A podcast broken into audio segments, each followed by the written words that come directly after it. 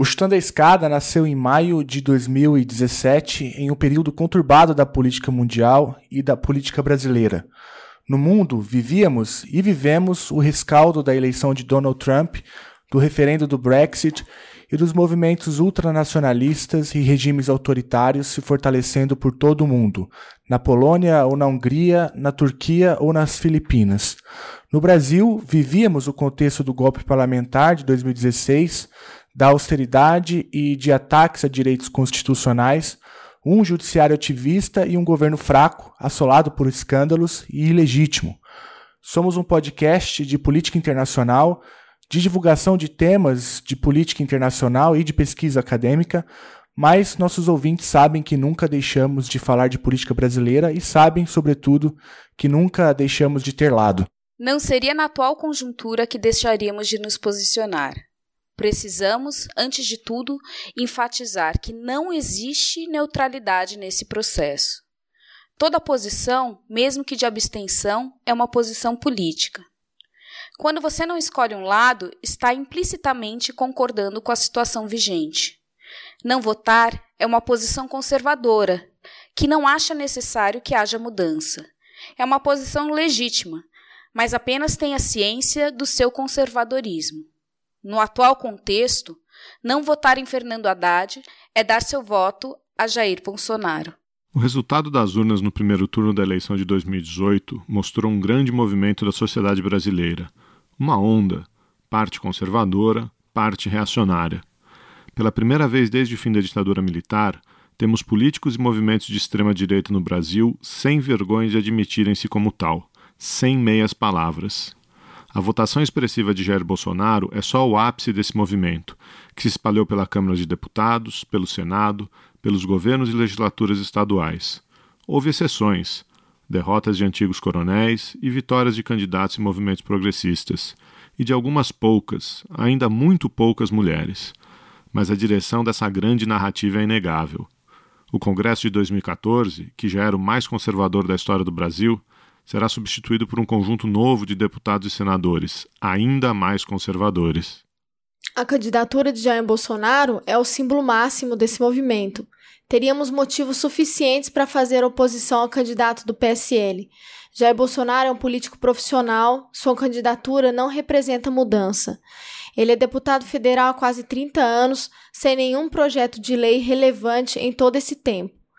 Parte do baixo clero esse tempo todo já participou de todo tipo de negociata parlamentar. Transformou os quatro filhos em políticos. Além de não ter experiência mínima de gestão pública, o seu programa de governo é raso e mal formulado. O candidato não tem ideias próprias sobre economia, saúde ou educação no Brasil.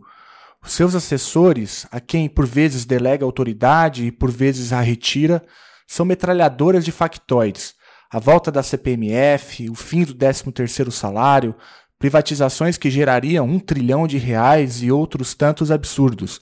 Jair Bolsonaro diz que reformará a Previdência sem dizer como. Sua proposta para a educação envolve a criação de um colégio militar em cada estado, ideia quase infantil em face do tamanho do problema da educação no país. E na área da segurança, bem, não há proposta crível para a área de segurança. Não há um estudo sério em parte alguma do mundo que mostre que a redução de maioridade penal ou a liberalização do comércio ou porte de armas gerem mais segurança. O Brasil já tem a terceira maior população carcerária do mundo e continuamos um país violento. Estudos internacionais mostram que mais armas na mão da população não melhoram índices de segurança. O efeito é exatamente o contrário. Quanto mais armas, mais mortes de cidadãos inocentes. Mas, por incrível que pareça, e como se isso não bastasse, esses nem são os motivos mais importantes para fazermos oposição à candidatura de Jair Bolsonaro.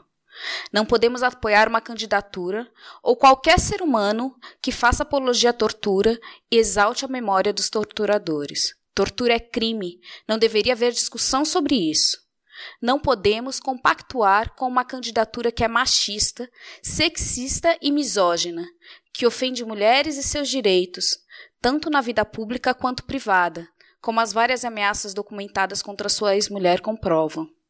Não podemos nos calar frente a um candidato que ofende negros, agride a comunidade LGBT, um candidato que faz apologia ao estupro, que afirma que minorias devem se curvar às maiorias ou serão esmagadas. Um candidato que quer pôr um ponto final em todo ativismo no Brasil.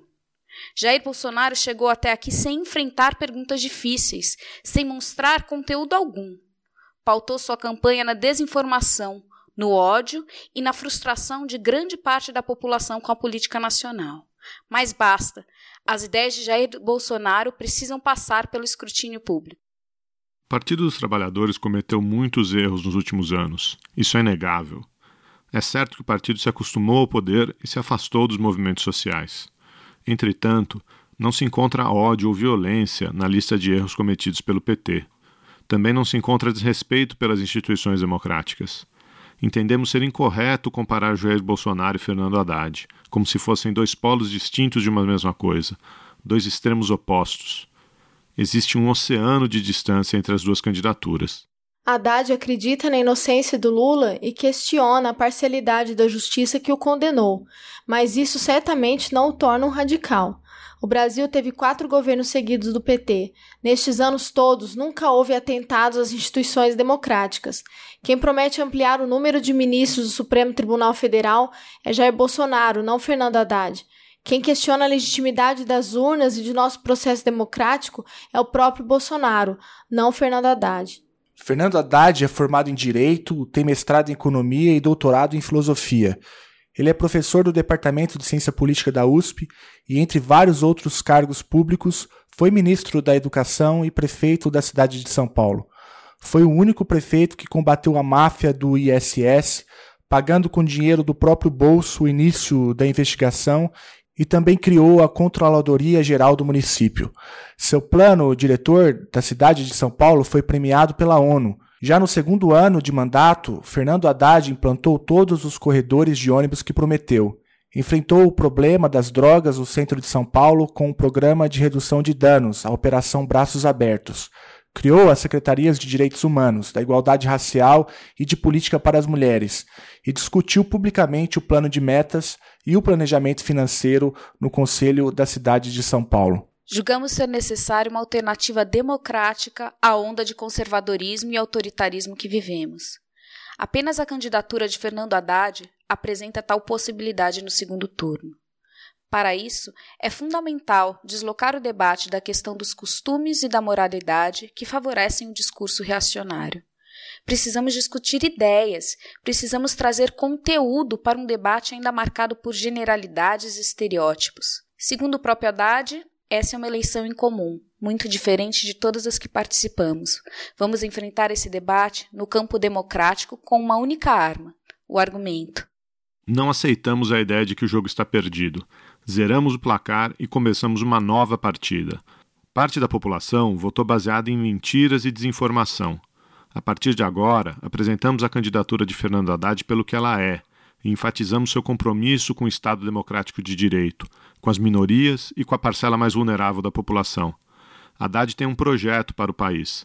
Vamos apoiar esse projeto democrático com todas as nossas forças, porque ele é o único que nos resta.